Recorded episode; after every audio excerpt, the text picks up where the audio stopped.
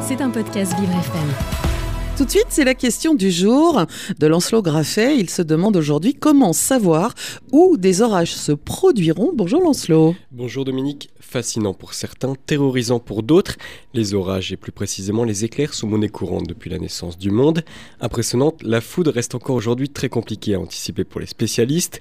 Pour la seule journée d'hier, Météo France est parvenu à mettre 15 départements en vigilance orange orage. Pour autant, impossible de savoir combien de coups de foudre vont avoir lieu dans ces zones. Comme l'expliquent les météorologues, ces éclairs sont le résultat de processus complexes. Il faut déjà savoir où se situeront les orages et à ce jeu-là, Météo France est de plus en plus performante. Des algorithmes réussissent de mieux en mieux à prendre en compte les reliefs, la nature des sols et les informations transmises par les radars.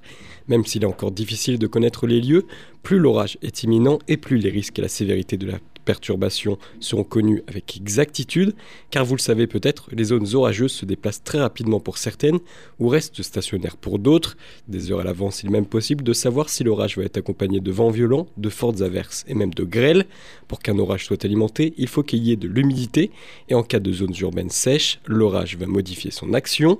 Pour mettre en lumière ces améliorations, Météo France parvient aujourd'hui à ne mettre en orange qu'une zone de moitié d'un département, un exploit encore impossible il y a quelques années où plusieurs régions étaient mises en évidence pour un seul orage.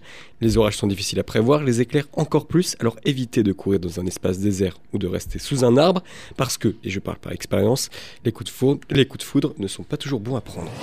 C'était un podcast Vivre FM. Si vous avez apprécié ce programme, n'hésitez pas à vous abonner.